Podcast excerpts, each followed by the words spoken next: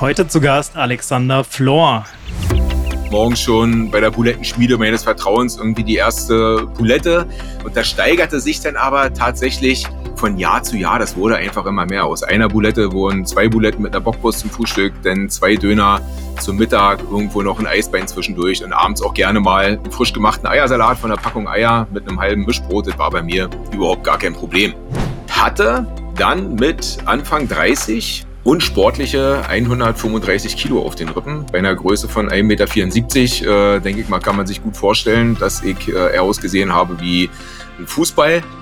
Kommen natürlich auch die ein oder anderen Krankheiten und Begleiterscheinungen. Und hab dann zu meiner Frau gesagt, ich werde jetzt vegan. Kaum einer kennt sich so gut mit der veganen maritimen Küche aus wie er, Alexander Flor. Er ist nicht nur mehrfacher Kochbuchautor, sondern auch Veganer mit vollem Herzblut. Das beweist er auf YouTube in seinen Kochvideos, bei seinen Live-Kochshows auf Veggie-Messen und in seinen Kochbüchern wie dem aktuellen Vegan Body Reset. Ja, heute haben wir darüber gesprochen, wie es dazu kam, dass er vegan lebt, was seine Wünsche an die Zukunft sind, was er tun würde, wenn er einen Tag in der Politik wäre und wen er zu einem veganen Dinner einladen würde. Cooler Typ, der frei Schnauze redet, hat mir gut gefallen. Ich hoffe, euch gefällt's auch. Viel Spaß beim Anhören. So, herzlich willkommen zum neuen Plant-Based Podcast. Heute habe ich wieder einen ganz besonderen Gast und zwar Alexander Flor. Herzlich willkommen. Ja, moin Janek, schön, dass ich dabei sein kann. Freut mich. Hey, cool, dass du dabei bist. Alex, viele kennen dich wahrscheinlich, äh, viele kennen auch dein großes Warum, aber ich würde gerne mit der größten Frage überhaupt starten. Alex, warum lebst du vegan? Das weiß ich gar nicht. doch, doch, natürlich. okay, der Podcast ist, ist hiermit beendet. Ja, es war schön mit dir, es hat Spaß gemacht. Ciao. Ja, ich denke, ich darf tatsächlich ausholen, oder? Wir haben Zeit. Äh, denn, du, denn wir haben jede Menge Zeit. Ja. Also hm? sehr schön. Das ist nämlich schön, wenn ich nicht runterrattern muss, sondern ausführlich erzählen kann. Die Geschichte ist nämlich ein kleines bisschen länger. Und zwar, also ich lebe jetzt mittlerweile seit zwölf Jahren vegan und habe mich damals für die Lebensweise aus damals noch vorrangig gesundheitlichen Gründen entschieden und zwar im Alter von 31 Jahren ich springe jetzt mal zurück. Als äh, Kind, als Jugendlicher war ich immer extrem sportlich und fit, habe mich immer gerne bewegt und war auch ein gesunder Typ. Habe dann mit 17 eine Ausbildung gemacht zum Straßentief- und Rohrleitungsbauer. Habe da nebenbei, sag ich mal, immer Sport gemacht und für meine damaligen Verhältnisse nach meinem besten Wissen und Gewissen auch immer gut gegessen. Das heißt Reis mit Hühnchen und äh, mageres Fleisch. Also ich war wie gesagt sportlich und das, was man damals so wusste oder was so ähm, die geltende Meinung war, war halt so äh, helles Fleisch, rotes Fleisch und so habe ich mich halt ernährt. Hab dann mit äh, 21 meinen Zivildienst gemacht und war immer noch sportlich unterwegs und danach habe ich mich selbstständig gemacht. Und mit meiner Selbstständigkeit, mit einer Baufirma, wurde der Sport immer weniger und habe immer weniger aufs Essen geachtet, weil einfach damals, das war 2001, die Bauwirtschaft, die lag am Boden und man konnte damals nur Geld verdienen, indem man wirklich viele, viele Stunden gerockt hat. Das heißt, ich habe am Tag wirklich zwölf Stunden gearbeitet. Sport war nicht mehr drinne und Essen war dann alles so mehr oder weniger nebenbei. Ja, ich habe mir morgens schon noch mal eine Stulle irgendwie geschmiert, da kam dann aber irgendwie Salami drauf und äh, unterwegs gab's dann halt den Döner oder morgens schon bei der Bulettenschmiede meines Vertrauens irgendwie die erste Bulette. Und das steigerte sich dann aber tatsächlich von Jahr zu Jahr, das wurde einfach immer mehr. Aus einer Bulette wurden zwei Buletten mit einer Bockwurst zum Frühstück, dann zwei Döner zum Mittag, irgendwo noch ein Eisbein zwischendurch und abends auch gerne mal einen frisch gemachten Eiersalat von der Packung Eier mit einem halben Mischbrot. Das war bei mir überhaupt gar kein Problem. Ich habe dann mit äh, Mitte 20 parallel mit einer Meisterschule begonnen und war dann damals auch schon Vater von drei Kindern. Das heißt, ich war selbstständig, ich hatte Verantwortung für Mitarbeiter, ich musste Arbeit ranholen, ich hatte Kinder und es war einfach alles zu viel. Und da kam noch mal so ein Schub, dass Essen immer unwichtiger wurde. Und habe mich dann abends so ein kleines bisschen auch befriedigt mit ähm, M&M's und ich sage immer, ich habe so diese riesengroßen, weiß nicht mehr, waren das 500 Gramm Tüten, 200 Gramm Tüten, gab da keine Ahnung mehr. Das waren so eine großen Tüten, diese lecker mit Zucker und Schokolade umzogenen Erdnüsse, die habe ich tatsächlich getrunken. Also ich habe die abends auf der Couch angesetzt, habe mir die hinterbollern lassen, äh, ein, zwei Tüten und hatte dann mit Anfang 30 und sportliche 135 Kilo auf den Rippen. Bei einer Größe von 1,74 Meter, äh, denke ich mal, kann man sich gut vorstellen, dass ich äh, eher ausgesehen habe wie ein Fußball und wenn du halt so viel auf den Rippen hast, also das war mal locker 50 Kilo zu viel, dann kommen natürlich auch die ein oder anderen Krankheiten und Begleiterscheinungen. Und äh, die kamen tatsächlich nicht plötzlich und nicht auf einmal, sondern es war alles so schleichend. Also das ging los irgendwie, ich sag mal, mit brennenden und entzündenden Gelenken mal zum Feierabend. Aber ich sag mal, dem habe ich damals relativ wenig Bedeutung beigemessen, weil wenn du den ganzen Tag irgendwie Steine schleppst oder so, ja, dann ist es ja auch normal, dass dir abends auch mal die Knochen wehtun. Dann kamen aber allerdings so Kopfschmerzen dazu und Schlaflosigkeit. Meine Pumpe ist gerast. Und ich habe einfach gemerkt, dass mein Allgemeinzustand, der Gesamtzustand einfach nicht mehr hinhaut. Also ich bin damals auch nicht zum Arzt gegangen, weil ich wusste, was der mir sagen wird. Ja, also so wie es von außen aussieht, kannst du dir auch vorstellen, dass deine Blutwerte aussehen. Bin aber tatsächlich irgendwann unter Schmerzen zusammengebrochen. Also das heißt, diese Schmerzen, die anfangs nur in Gelenken und in Knochen waren, die legten sich wirklich überall dann auch auf Muskeln und das über meinen ganzen Körper rüber, was ich auch noch irgendwie ein paar Monate, sag ich mal, mit Schmerzmitteln kompensieren konnte, aber irgendwann bin ich nach Hause gekommen, bin umgefallen, hab da gelegen und dann war Feierabend. Ich konnte nicht mal mehr einen kleinen Finger bewegen, nicht mal mehr äh, mein Ohr anfassen. Also ich hatte wirklich Schmerzen überall. Bin dann mit Blaulicht ins Krankenhaus und da habe ich dann gelegen konnte dem Blutbild nicht mehr entrinnen, den Ärzten nicht mehr entrinnen. Dann haben sie sozusagen festgestellt, äh, beginnende Diabetes, ähm, Fettstoffwechselstörungen, Entzündungen überall im Körper. Und äh, die Entzündungsherde Herde konnte man so genau nicht ausmachen. Das heißt, man konnte jetzt auch nicht sagen, das und das, da konzentrieren wir uns jetzt drauf, sondern die hat mich erstmal einen Schmerztropf gelegt, um von den Schmerzen runterzukommen. Der hatte nicht gewirkt, was mir tatsächlich richtig Angst gemacht hat. Also da ich immer, immer richtig mit der Angst zu tun bekommen. Weil bis zu dem Zeitpunkt habe ich immer gedacht, ey, du hast irgendwas, ja, dann gehst du zum Arzt oder kommst ins Krankenhaus und kriegst eine Tablette und alles ist wieder gut. Ja, also so wie man das Bild sozusagen ja immer vermittelt bekommt oder sich selbst vielleicht auch vermittelt hat, ähm, die Götter anweist, die werden das Ding schon irgendwie kitten. Nee, und genau an dem Punkt habe ich gemerkt, ja, die stehen genauso da wie ein Schwein vor dem Uhrwerk und haben mir gesagt, ja, Alter, ich muss abnehmen. Und ich habe mir gesagt, ja, wie?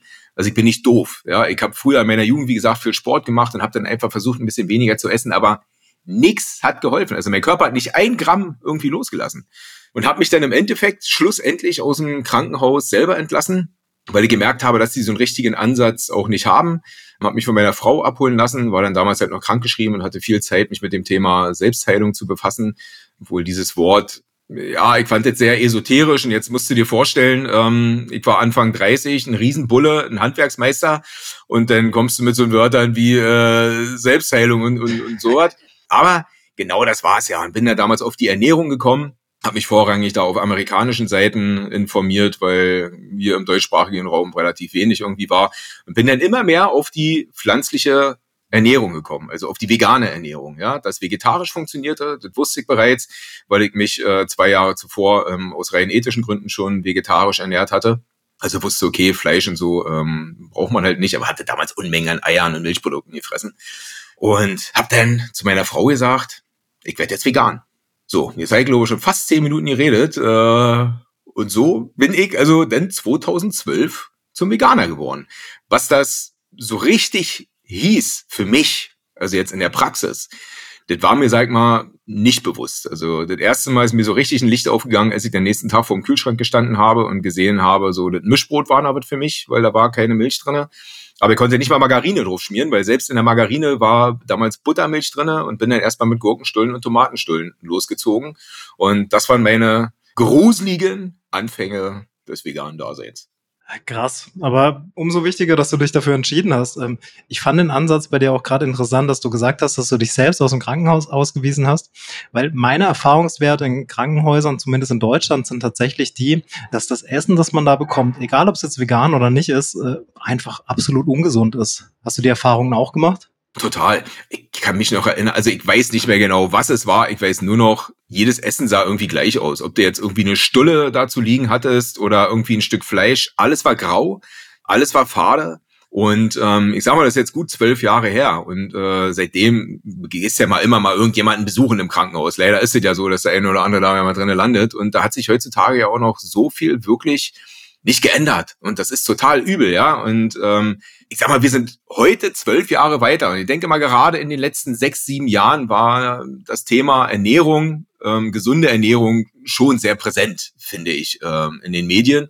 Aber das genau da, wo die kranken Menschen sind, immer noch der größte Humbug betrieben wird. Das ist total krass. Ich habe damals noch in meiner Baufirma, das 13, 14 Jahre her, ähm, für jemanden gearbeitet, der war Vertreter für Essen, also Catering fürs Krankenhaus.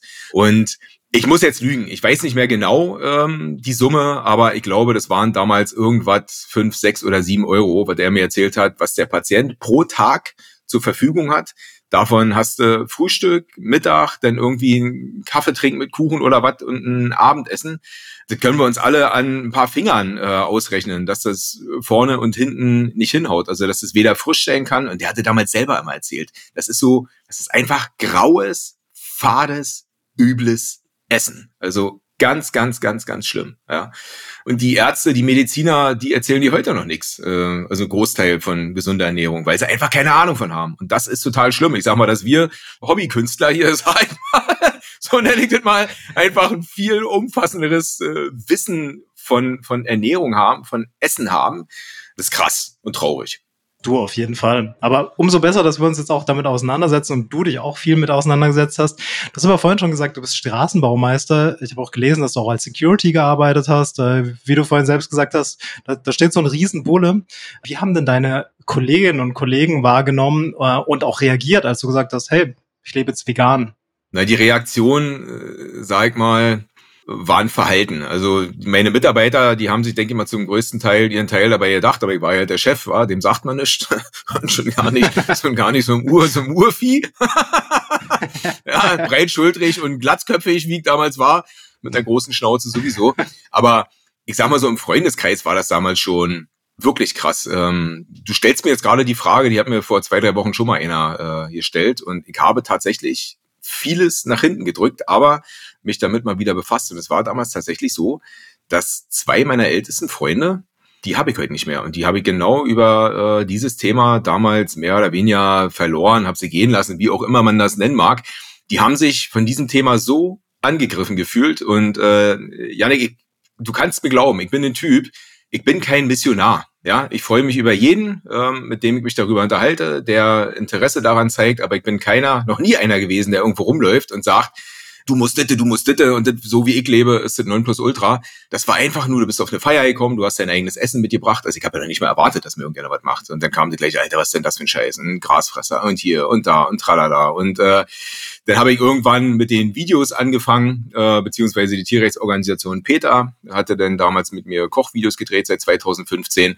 Und dann kamen dann so eine Sprüche irgendwie, ja, Alter, sowas, äh, das ist total aggressiv, was ihr da macht. Und ich so, hä?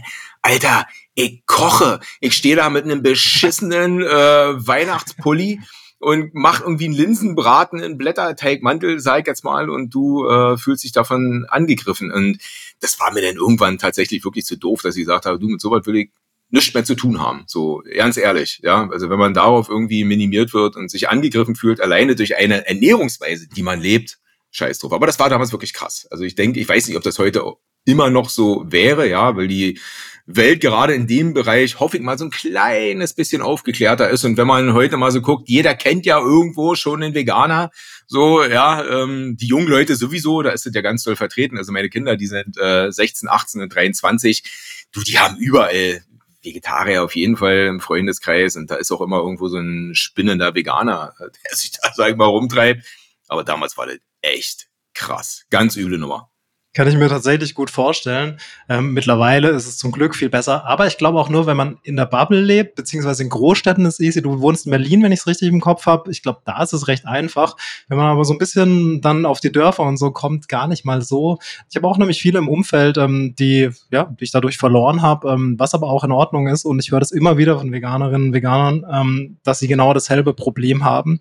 Aber die muss man dann auch wirklich ziehen lassen. Ich meine, bringt ja dann auch nichts, ähm, ja, einfach dann gegen, gegen Wände zu reden. Und auf Social Media natürlich. Ähm, ich meine, deine Kommentarspalten sind wahrscheinlich genauso voll. Ich muss dann immer nur schmunzeln, probiere kreativ drauf zu reagieren. Aber wie reagierst du denn, wenn du mit äh, Kritik konfrontiert wirst auf Social Media? Ähm, ja, sehr ehrlich, Janik, reagiere ich da gar nicht drauf. Also, das habe ich mir vor Jahren abgewöhnt, ja. Also ich fühle mich dadurch auch tatsächlich nicht angegriffen. Ähm, selbst wenn jeder versucht, mich anzugreifen, weil ich echt immer denke, du, das Problem, das liegt ja nicht auf meiner Seite. So, wisst ihr? Und wenn ich jetzt anfange, also ich sag mal, mich irgendwie darauf einzulassen, du, dann ist es wie so ein Ping-Pong, dann geht das irgendwie hin und her und das ganze Ding bauscht sich auf. Also, Safe. Ich lasse die, ich lasse auch die Kommentare drinne, ja, sichtbar für andere. Das Einzige, was ich jetzt gemacht habe auf äh, Facebook, das hat tatsächlich sowas von Überhand genommen, dass, sag ich mal, ich irgendein Rezept gepostet habe und tausend Leute irgendeinen Scheiß darunter geschrieben haben. Und ähm, dann haben mich tatsächlich, sag ich mal, meine aktiven Follower und Followerinnen irgendwie mal die beten, Mensch, Alex, sag mal, kannst du die nicht einfach mal blockieren? Weil die sich natürlich untereinander gar nicht mehr sehen konnten, ja, wenn da irgendwie einer was geschrieben hat. Und äh, auf Facebook habe ich die jetzt wirklich alle radikal äh, weggehauen. Seitdem herrscht da Ruhe. Auf Instagram habe ich das tatsächlich selten und auf meinem YouTube-Kanal wird's jetzt gerade, fängt es jetzt gerade so, so an. Aber ganz ehrlich, ey, ja, du, das ist, Alter, dein Scheißproblem, wisst Ehrlich. Richtig. Warum ihnen auch die Aufmerksamkeit geben? So, das äh, ja, hat man gar nicht nötig, Zeit rein zu investieren im Endeffekt. Ja. Und wir machen unser Ding, äh, die machen ihr Ding. so ein bisschen rumkaspern im Richtig. Internet und ähm, dabei, dabei ja. auch belassen. Hey, kurze Werbeunterbrechung. Wenn dir dieser Podcast gefällt, lass gerne Bewertung da, ein Abo da und lass einen Kommentar da, falls du ihn auf YouTube hörst. Vielen Dank für deinen Support und viel Spaß beim Weiterhören.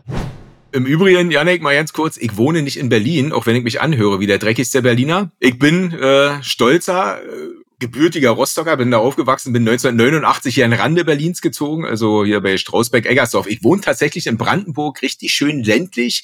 So, ich sag mal, oh, okay. eine halbe, halbe Autostunde vom Alexanderplatz Berlin entfernt. Aber ich wohne hier so richtig schön im Grün, weil die Stadt ist für mich, äh, die ist für mich gar nichts. Also ich bin gerne mal in Berlin, ja, fahr da morgens gerne mal rein. Aber ich bin noch äh, glücklicher, wenn ich abends äh, wieder im Auto sitze und äh, so in meine ländlichen Gefilde hier komme, ja, die Menschen sich wieder miteinander, untereinander unterhalten, nicht mit sich selber reden. Also da bin ich total froh drüber. Kann ich gut nachvollziehen. Ich bin auch, ähm, ja, ich glaube, ich brauche den Switch. Ab und zu mal irgendwie Start ist ganz cool, aber dann brauche ich es auch wieder ein bisschen ruhiger. Deshalb äh, kann ich mich gut reinversetzen. Wo ich mich auch gut reinversetzen kann, ist tatsächlich, was du am Anfang gesagt hast. Also ich habe natürlich dein Buch wegen Body Reset gelesen und ähm, ja, konnte tatsächlich viele Parallelen erkennen. Ähm, ich war jetzt nicht im Krankenhaus und so weiter. Ich hatte aber tatsächlich mit zwölf Jahren sehr starkes Übergewicht. Ähm, also ich habe 130 Kilo gewogen mit zwölf ähm, und war dann zweimal in Kur tatsächlich und habe da angefangen, mich mit Ernährung zu beschäftigen und ähm, mit Sport vor allem und ähm, wie das alles zusammenhängt. Es sind ja so viele Sachen, die man nicht wusste. Dieses M&M's weginhalieren am Abend, zwei Packungen. Ich kenne es voll und sich dadurch irgendwie, keine Ahnung, äh, zu befriedigen oder dass das einem besser geht damit, weil Zucker, ich, ich meine, die Zusammenhänge muss ich dir nicht erklären. Ja, irgendwann hat es dann aber Klick gemacht in einer dieser Kuren. Das waren zwei Kuren, also sechs Wochen, die ich gemacht habe. Ähm, und es war das Beste, was ich machen konnte. Ich habe mich mit Ernährung auseinandergesetzt. Ich habe mich aber auch drüber hinaus, also dort wurde nicht vegane Ernährung an für sich äh, praktiziert, sondern einfach ein bisschen, hey, Gemüse ist dafür gut, Kohlenhydrate machen das, Fett macht das und so weiter. Und hat's Klick gemacht bei mir so, hey, was futtern wir da eigentlich jeden Tag? Das ist ja gar nicht so cool für unseren Körper, auch wenn es in den Medien so aussieht. Ja, passend dazu, um was geht's in deinem Buch und äh, worüber möchtest du da aufklären? Also das ist ja jetzt mein ähm, sechstes Kochbuch, das aktuelle Vegan Body Reset. Und im Endeffekt erzählt das, ähm, also das, die ersten Seiten, da geht es um meine Geschichte, das, was ich eben ähm, sozusagen angrenzend erzählt habe, wie ich sozusagen vegan geworden bin, aus welchen Gründen, wie die ersten Schritte irgendwie waren. Es richtet sich, sag mal, vielleicht vordergründig würde ich es erstmal sagen, an Menschen, die ähnliche Probleme haben, also ob es jetzt nun leichtes Übergewicht ist, ähm, Entzündung oder einfach Unwohlsein, ja, wer einfach irgendwie kleinere Krankheiten hat, ähm, die man sich wirklich wegessen kann, sag ich's mal so. Oder einfach an Menschen, die sagen, du, ich lebe schon äh, gesund und äh, will einfach nur total leckere, abgefahrene Rezepte haben. Also es sind Rezepte, mit denen du dich, ja, wie ich es gerade gesagt habe, einfach gesund essen kannst. Also sehr nährstoff, vitaminreiche ähm, Gerichte und gerade aber für die Menschen, die abnehmen wollen, sagen wir mal für die ersten äh, vier, fünf Wochen bisschen Kohlenhydrate reduziert. Also ich bin überhaupt gar kein Gegner von Kohlenhydraten. Überhaupt nicht. Ich liebe Kohlenhydrate. Aber ich sag mal, gerade so in der ersten Zeit wirst du vielleicht auch noch kennen, dass man einfach mal so auf diese ganz, vor allem so dieses ganze teiglastige Zeug, ja. Man muss nicht jeden Tag äh, Nudeln essen und weißes Brot, ähm, sondern einfach, dass man mal in den ersten Wochen Verständnis dafür kriegt, was machen Kohlenhydrate? Was für Kohlenhydrate gibt es? Ja, es gibt ja auch so, sag ich mal, gute und schlechte, es gibt komplexe Kohlenhydrate und äh, leere Kohlenhydrate und den Leuten einfach mal zu vermitteln, dass also nicht wirklich Fett Fett macht, sondern tatsächlich Kohlenhydrate, also gute Fette, schlechte Fette. Und äh, damit einhergehend ist sozusagen eine 30-Tage-Challenge, weil Menschen, die fahren immer total darauf ab, wenn sie sagen, okay, jetzt mache ich mal hier irgendwas vier, fünf Wochen äh, und jetzt ziehe ich mal durch. Es ist natürlich nicht so gemeint, dass man sagt, ey, du machst es fünf Wochen, danach bist du gesund und danach kannst du so weitermachen wie immer, sondern einfach mal in vier, fünf Wochen von seinen Gewohnheiten runterkommen, wirklich sauberes, reines, äh, frisches, Essen genießen und ich sage wirklich genießen, weil das ist kein trockener Salat, sondern das sind Geschmacksbomben, die da drinnen sind. Und wenn du da einfach mal siehst, was in vier, fünf Wochen mit deinem Körper passiert und wenn du zum Beispiel ähm, sehr viel Übergewicht hast, ja, was du in dieser Zeit abnehmen kannst, ja, wie sich deine Blutwerte zum Positiven verändern. Also ich habe ähm, zu dieser Challenge oder zu diesem Buchprojekt Juni im vergangenen Jahr bereits eine Challenge mit 20 Menschen gestartet, unterschiedlicher Couleur, also Männer, Frauen mit verschiedenen Ausgangspositionen, sehr übergewichtig, wenig übergewichtig. Der eine hatte Schmerzen, Entzündungen und so, mit denen bin ich gestartet. Die sind vorher alle zum Arzt gegangen, haben einen großen Blutcheck machen lassen und äh, dann haben die fünf Wochen nach meinen Rezepten gelebt. Und Janik, was da passiert ist, das war für mich damals auch nochmal so geil. Hammer. Also das hat mich nochmal so beflügelt, dass dieses Buch einfach einschlagen wird, weil die haben alle etwas Positives sozusagen zu berichten gehabt. Da waren zwei dabei, die mit ähm, Diabetes, Diabetes Typ 2 gestartet sind. Beide hatten danach äh, Normwerte. Und das war wirklich krass. Das hätten die nicht geglaubt. Der eine von denen, der ist sogar Boxer und der hat so seit Jahren gesagt, so, ja, scheiße und, hm, und bla. Und ja, der sagt, wie was, vier, fünf Wochen und schon sind deine Werte halt irgendwie im Normbereich. Natürlich musst du das dann halten. Das ist ja das Allerwichtigste, ja. Also das versuche ich auch wirklich in diesem Buch zu vermitteln, dass man sich gerade in diesen ersten vier, fünf Wochen wirklich damit mit diesem Essen befasst, mit den Gewohnheiten, die alten Gewohnheiten über Bord wirft, dass man einfach auf lange Sicht sich mit guten, gesunden Essen seinem Körper was Gutes tut das ist der Hammer. Und äh, zu diesem Buch, das ist ja jetzt fünf Wochen draußen ähm, und seit heute ist die zweite Auflage am Start. Da bin ich gerade total froh und glücklich. Also das schlägt wirklich ein, das Buch. Und dazu habe ich eine Facebook-Gruppe, ähm, gleichnamig zum Buch Vegan Body Reset. Da bin ich vor drei Wochen mit 1800 Teilnehmern äh, mit einer großen Challenge gestartet. Das macht so einen Spaß. Ey, Janik, ich kriege jeden Tag Nachrichten. Danke, danke, danke, ey, und äh, hier ist das, ich das, ich habe keine Schmerzen mehr und ich habe schon so viel abgenommen und ich kann mit einmal besser schlafen und das ist Wahnsinn. Ich kriege E-Mails, ja, die Leute, die keinen Bock haben auf Facebook, kann ich sehr gut verstehen, ähm, die mir E-Mails schreiben und sagen, ey, ich habe drei Jahre Rheuma gehabt, bin drei Jahren mit äh, Schmerzen aufgestanden und ich ernähre mich zwei Wochen so und ich habe die ersten großen Erfolge zu verzeichnen. Das ist der Wahnsinn. Also, und da muss man jetzt mal wieder sagen, Janek, wir haben vorhin von Ärzten gesprochen. Ich bin kein Arzt. Ich habe einfach nur das umgesetzt, äh, was ich damals gemacht habe, was ich mir sozusagen zurechtgebastelt habe. Ich habe ja denn 2014 damals noch eine Ausbildung zum Ernährungsberater gemacht. Also das hat mir natürlich auch viel geholfen, dass ich, sage mal, ein sehr umfangreiches Grundwissen habe, so würde ich das jetzt mal nennen. Und das ähm, gepaart mit Erfahrung aus zwölf Jahre veganen Leben ist halt sozusagen dort reingeflossen. Und das beflügelt mich gerade über alle Maßen. Das ist auch so ein geiles Gefühl. Und auch deine Aussagen, die du gerade äh, getroffen hast, die kann ich sogar tatsächlich bestätigen. Also nicht nur damals von der Kur und von dem, wie ich mich danach mit beschäftigt habe, sondern ich selbst bin auch, ich bin Kampfsportler, ich mache zweimal die Woche Kampfsport, also ähm, viel Sport und Regeneration, seit ich vegan lebe und seitdem ich mich mit Ernährung beschäftigt habe. Das funktioniert einfach super gut. Du bist weniger oft krank, du kannst schneller wieder ins Training und so weiter. Wenn du da die richtigen Tricks einfach kennst, es funktioniert hervorragend. Also deshalb probiert's alle mal aus.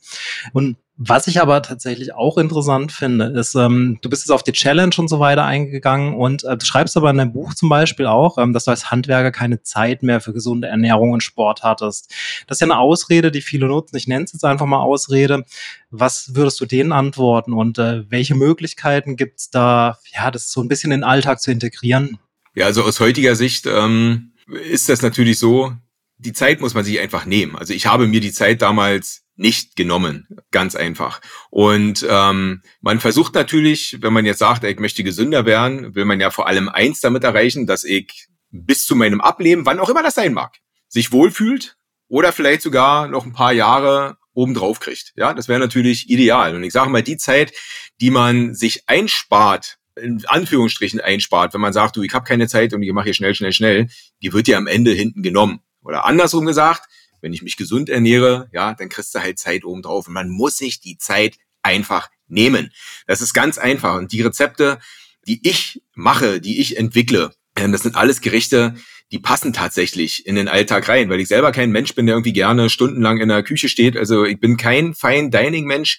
Ich brauche Essen, was nach Essen aussieht, was viel ist, was mich sättigt, äh, was alleine optisch auch schon was hermacht. Ja, wenn da jetzt, sag ich mal, nur irgendwie Blattsalate liegen, was ich natürlich sehr gerne esse, aber wenn da nur ein bisschen Grünfutter liegt, dann sage ich mir auch, du, ich bin kein Kaninchen, da sättige ich mich rein vom, vom Anblick her schon nicht.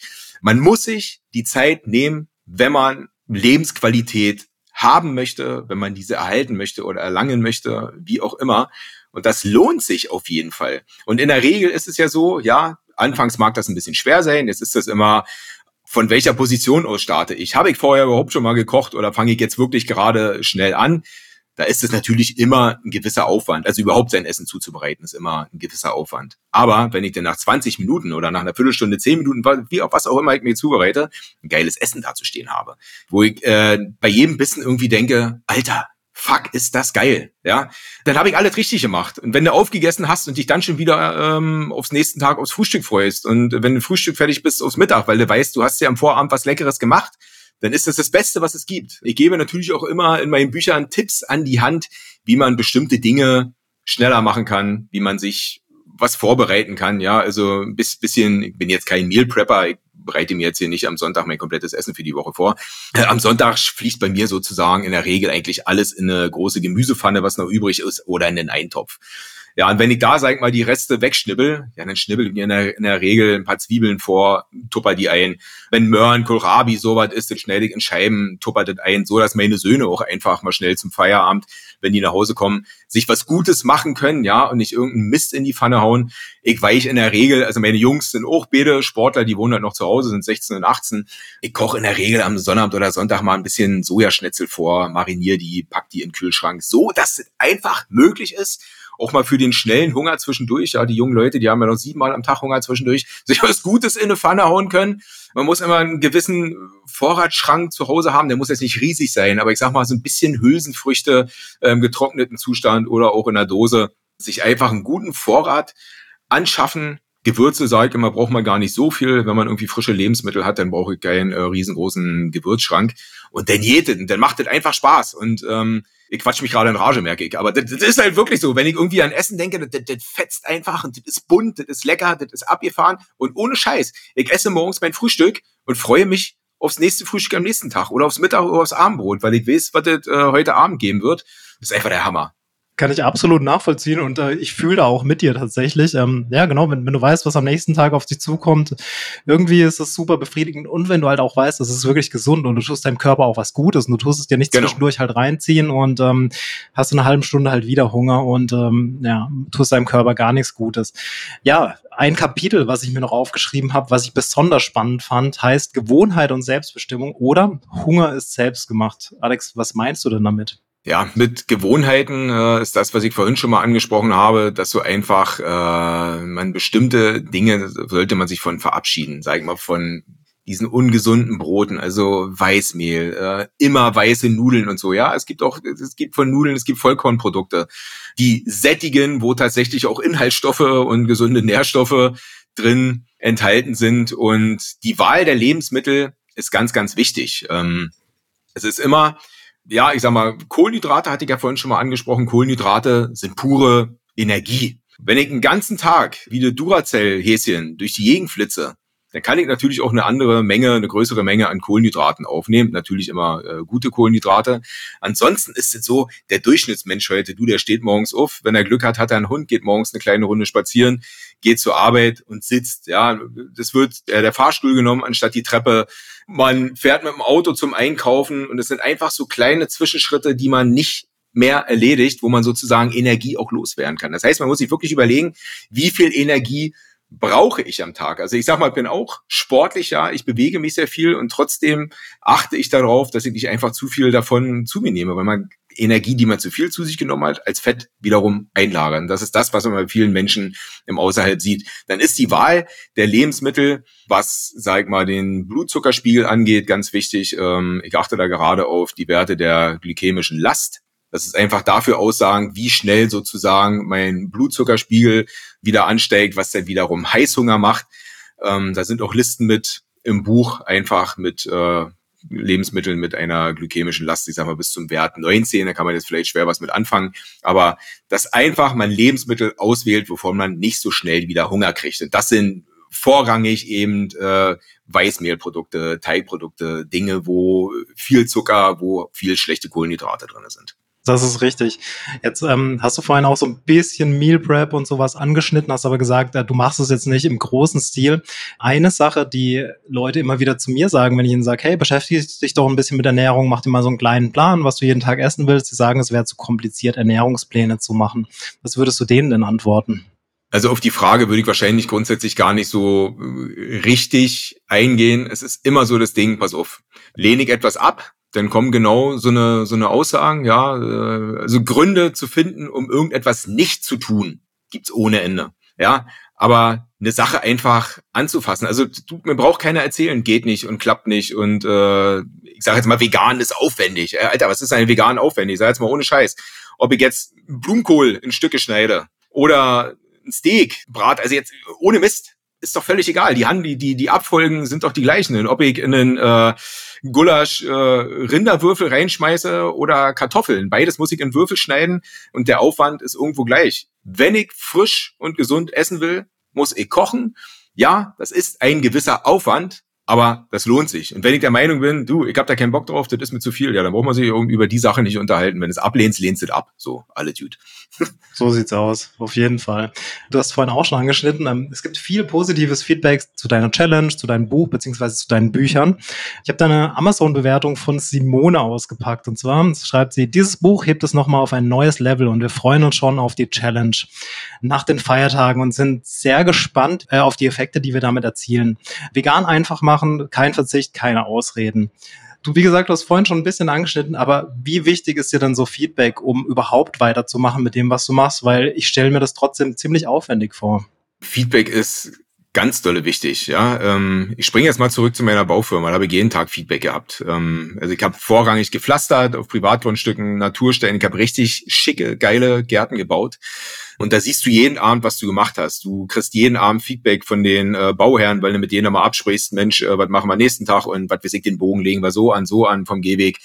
Diese Welt von Social Media ähm, ist schon wirklich schwierig, weil es wird ganz viel genutzt, gerade YouTube.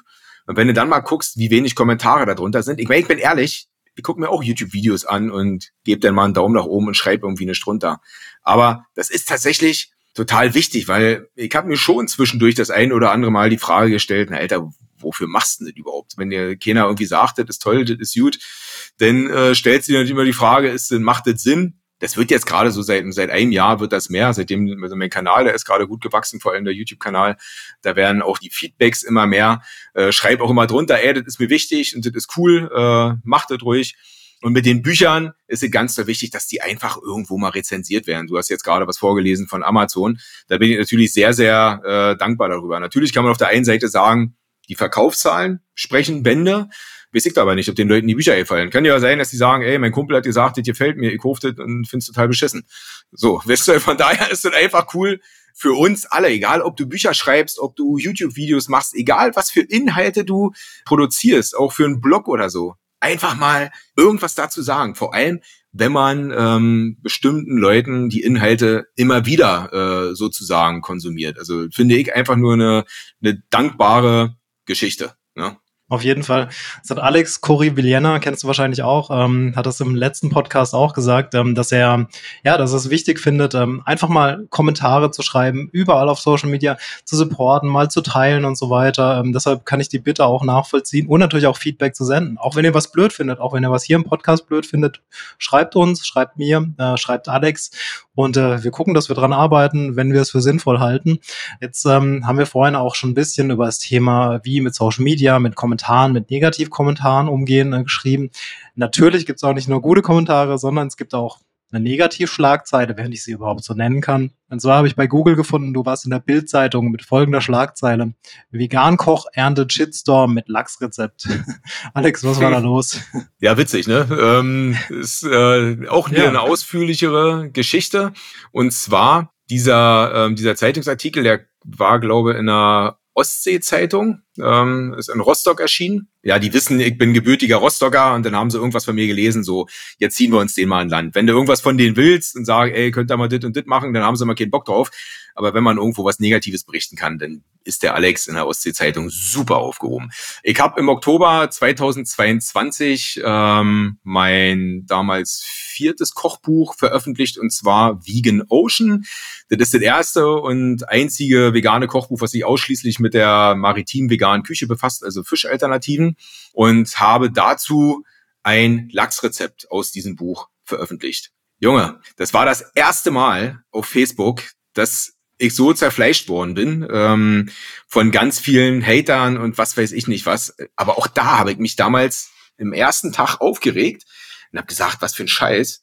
Und dann habe ich mit meinem Verlagschef telefoniert und der hat gesagt, herzlichen Glückwunsch, Alex. Sagt er, mehr kann man nicht haben. Sagt weil es diese Hater, die verbreiten das natürlich und es kommen aber immer genauso viel äh, positive Leute drauf, die sagen, ach Mensch, was, da gibt's ein veganes Fischkochbuch ja, äh, finde ich jetzt vielleicht ein bisschen doof, aber mei, was weiß ich, der Sohn von meiner Freundin, äh, der ist vegan, äh, schönes Weihnachtsgeschenk oder so. Und genauso ist das auch gelaufen. Und von daher sehe ich so eine Shitstorms jetzt heute auch ähm, so ein kleines bisschen anders. Also ich sehe die mittlerweile auch recht positiv, ja, so bescheuert, wie das irgendwie ist. Also ich meine, Shitstorm an sich ist ja kein positives Wort. Aber wenn soweit ist, dann sage ich herzlichen Dank. So, wieder ein paar Bücher mehr verkauft, wieder äh, ein paar Leute mehr erreicht und was Gutes unter die Leute gebracht. Also vielen lieben Dank. Aber das war damals tatsächlich, dich ruft ja keiner an und sagt, äh, Mensch, Herr Flor, äh, wir haben hier was gehört und wir bringen Sie morgen in der Zeitung. Nee, bei mir eine aus der Straße, die wohnt eigentlich in Rostock, die ist aber bloß zum Wochenende hier, schickte mir ein Foto aus der Ostsee-Zeitung. Und ich so, hä? Und da denkst du dann auch immer, wie scheiße sind eigentlich Zeitungen? Ja, wenn du irgendwas von denen willst, so, nee, uninteressant. Aber wenn man irgendwas Mieses zu berichten hat, dann sind sie da. Naja, wie gesagt, mir hat's auch was Positives gebracht. Äh, ich konnte das überall gut spielen auf meinen Kanälen. Also nochmal herzlichen Dank äh, an dieser Stelle an die Ostsee-Zeitung in Rostock. Herzlichen Dank an alle Facebook-Hater, die meinen, äh, die mein Rezept damals so groß gemacht haben. Ihr seid spitze. ja, vielleicht finden Sie im Podcast noch irgendwas, was Sie gegen dich verwenden äh, können. Wenn du da was droppen magst, äh, viel Spaß. Hey, ich bin's noch mal kurz. Und zwar, wenn dir dieser Podcast gefällt, würde ich mich mega freuen, wenn du eine Bewertung da lässt, wenn du ihn an all deine Freunde schickst und wenn du ihn kommentierst, falls du ihn auf YouTube hörst. Vielen Dank und viel Spaß beim Weiterhören. Dein Yannick abgesehen von, von dem Rezept, lass mal noch ein bisschen über dich persönlich reden. Ähm, du bist viel in der maritimen Küche unterwegs, hast gerade schon gesagt, auch einer der wenigen, der das macht. Ähm, Finde ich auch super spannend, äh, weil ja, Fischleid oder Tierleid allgemein mit Überfischung der Weltmeere und so weiter, Riesenproblem. Gibt es denn so ein Lieblingsrezept von dir selbst äh, und kommt es tatsächlich auch aus der maritimen Küche? Und wenn ja, warum ist es dein Lieblingsrezept? Tatsächlich ist es Rollmops. Also Rollmops habe ich äh, früher als Kind total gerne gegessen. Also wie gesagt, ich komme gebürtig aus Rostock, bin da die ersten zehn Jahre aufgewachsen und da ist natürlich Fisch allgegenwärtig. Also wir haben viel Fisch gegessen. Und Rollmops äh, ist jetzt zwar nicht, was man irgendwo frisch vom Kutter oder so gekauft hat, aber das ist so, finde ich, ja, das gehört einfach zum Norden. Und meine Oma hat total gerne Rollmops gegessen. Da stand irgendwie immer Rollmops auf dem Tisch. Also mit Rollmops verbinde ich tatsächlich was, äh, nur positive Dinge. Und den habe ich natürlich auch in vegan hergestellt. Und ähm, ich sag mal, gerade in der maritimen Küche, ja, ich habe auch Fischfilets drinne und ähm, Kaviar und was weiß ich nicht was. Das ein oder andere ist, sag mal, der, der Kaviar zum Beispiel, den äh, mache ich auf der Grundlage von äh, Beluga-Linsen. Da schmeckt es natürlich zweifelsohne, dass das Linsen sind. Aber eben auch nach Kaviar. Und ich sag mal, das ist ja auch in Ordnung, ja. Das sind eben komplett neue Geschmäcker, die entstehen.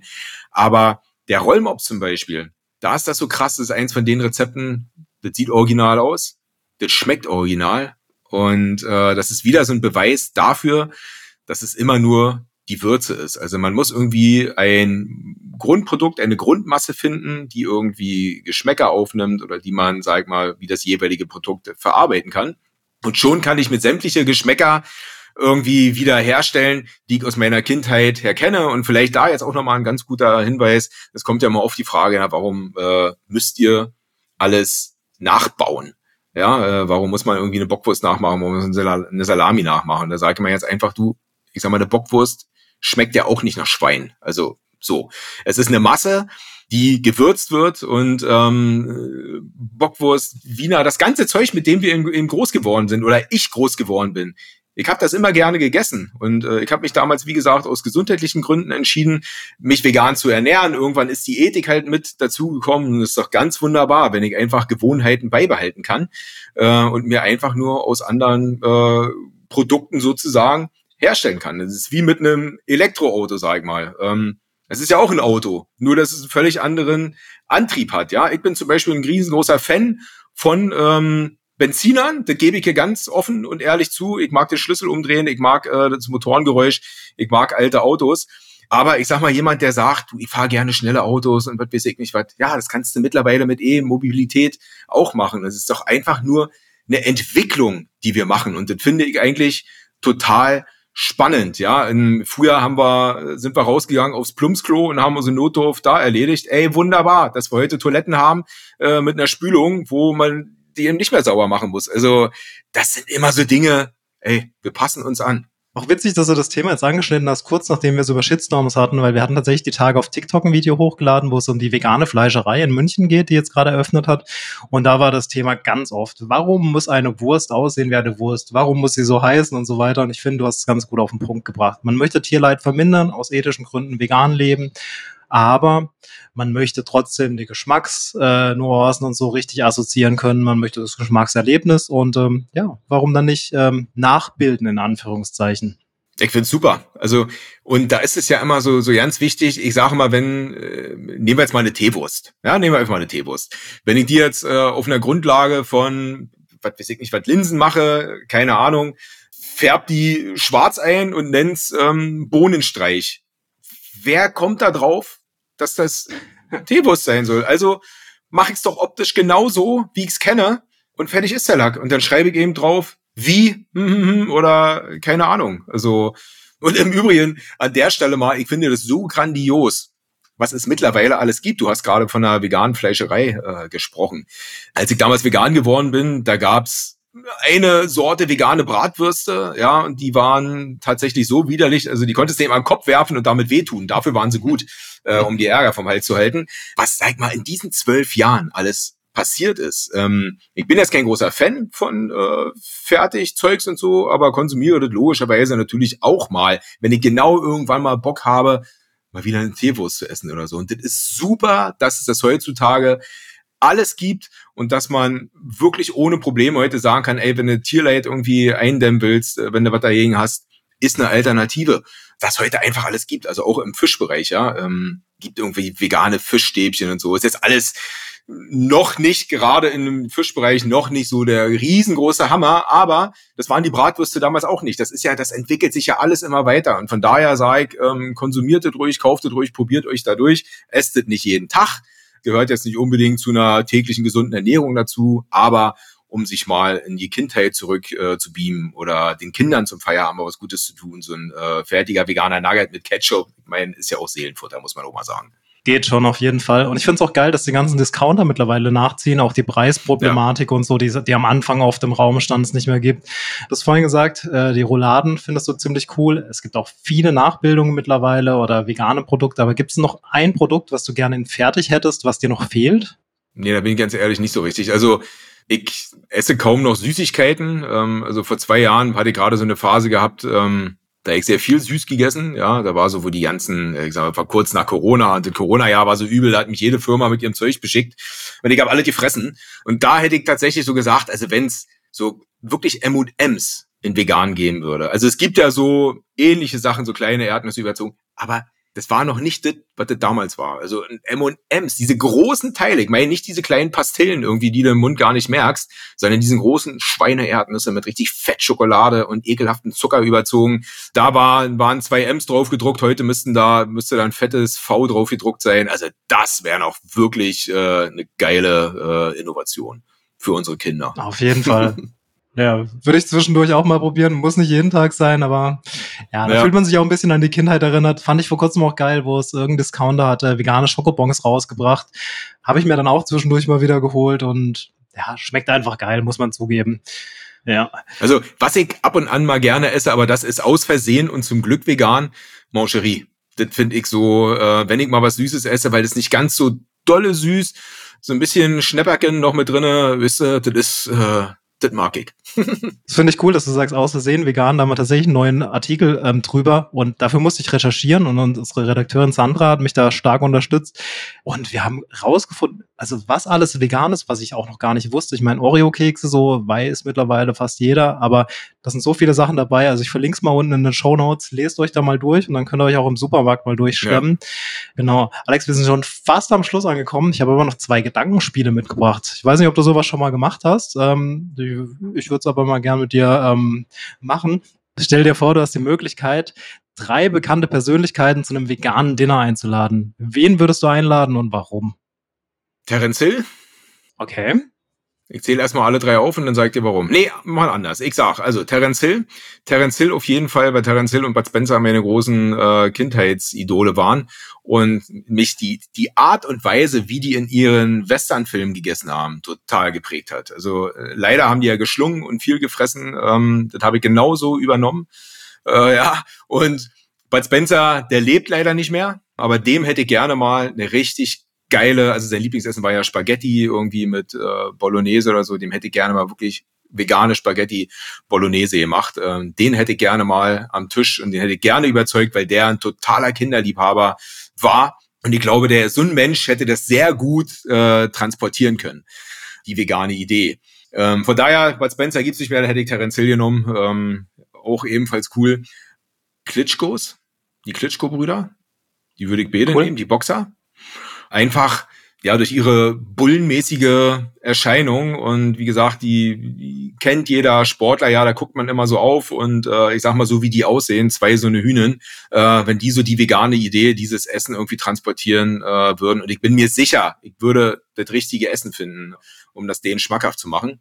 Und ähm, ja, tatsächlich ähm, den Bundeskanzler, ja, wenn man das mal so nimmt und sagt, also wenn das denn so sein soll, ja, dass er nur das Oberhaupt hier von unserem äh, Land ist, und gerade der äh, sollte dann irgendwo gute Sachen und das Volk bringen, sozusagen. Und dem würde ich mit einem geilen Essen äh, mal beglücken wollen. Und dann die Daumenschrauben ansetzen ich, und äh, seine Politik überdenken lassen. Finde einen ganz guten Ansatz. Und das ist auch schon den Übergang zum zweiten Gedankenspiel hiermit. Und zwar, stell dir vor, du wärst für einen Tag Politiker und hättest die Möglichkeit, alles zu verändern, was du möchtest. Was würdest du tun? Ich würde die Lebensmittelindustrie komplett revolutionieren.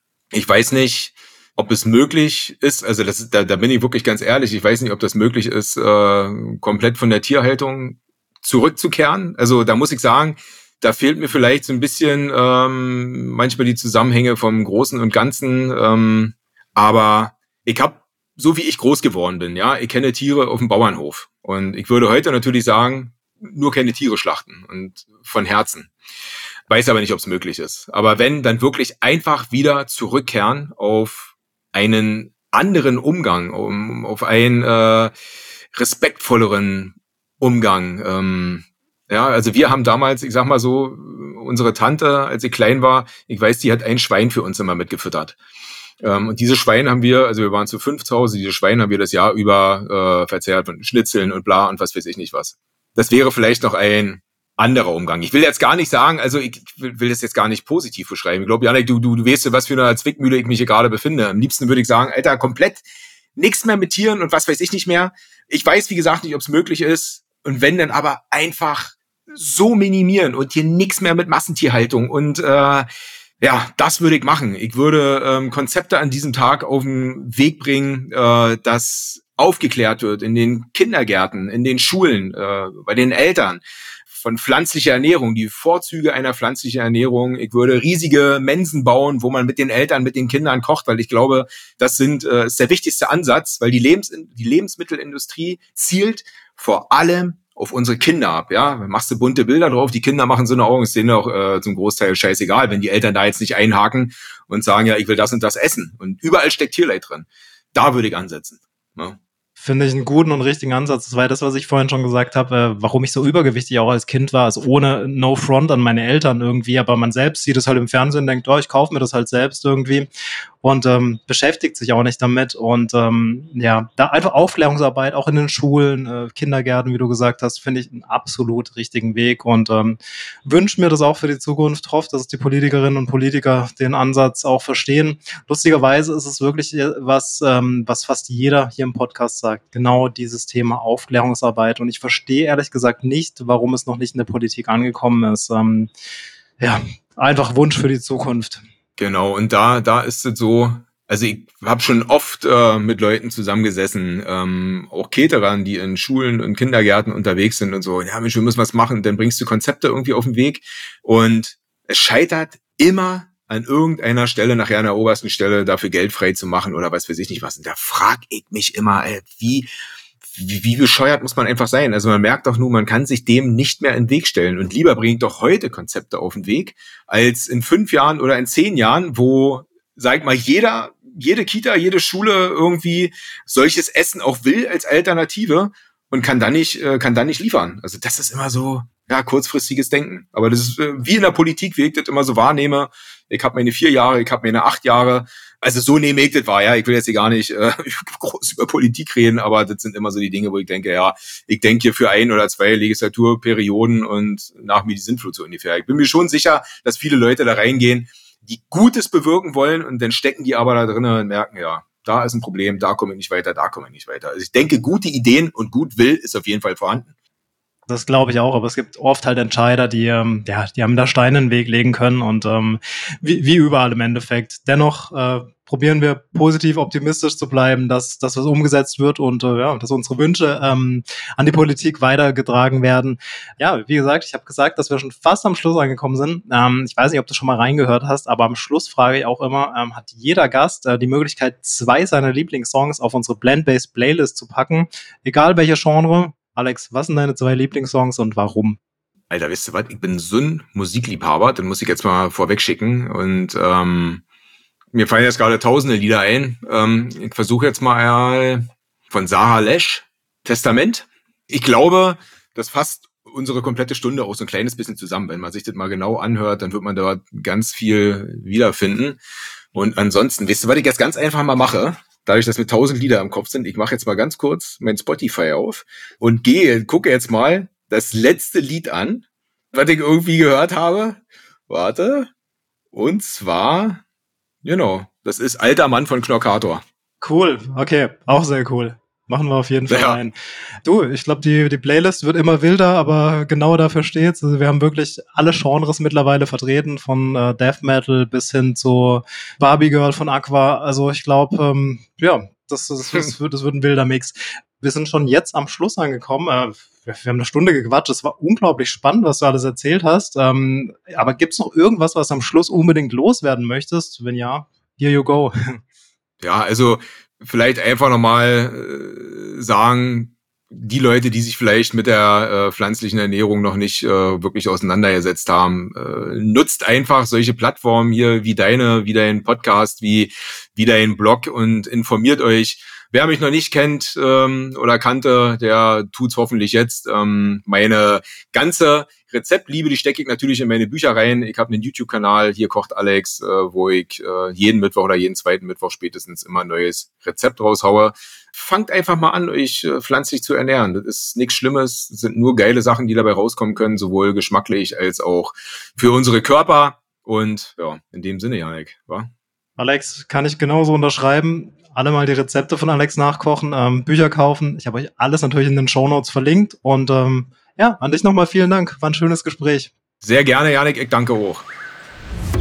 Hey, ich bin's noch mal kurz aus dem Off. Ähm, ja, war spannend, fand's geil, wie freie Schnauze Alex spricht ähm, und ja, wie es bei ihm dazu kam, dass er sich so krass für gesunde vegane Ernährung einsetzt. Cooler Typ, coole Bücher. Wie gesagt, ich habe sein aktuelles gelesen und kann es wärmsten Herzens weiterempfehlen. Habe ich euch unten in den Shownotes natürlich verlinkt. Und wie er schon gesagt hat, man sollte sich gegenseitig supporten. Also alle Videos von ihm kommentieren, ähm, abonnieren, gerne auch bei uns. Lasst eine Bewertung da, wenn euch dieser Podcast gefallen hat und auch gerne einen Kommentar. Vielen Dank für euren Support und bis zum nächsten Podcast. Euer Janik. Ciao, ciao.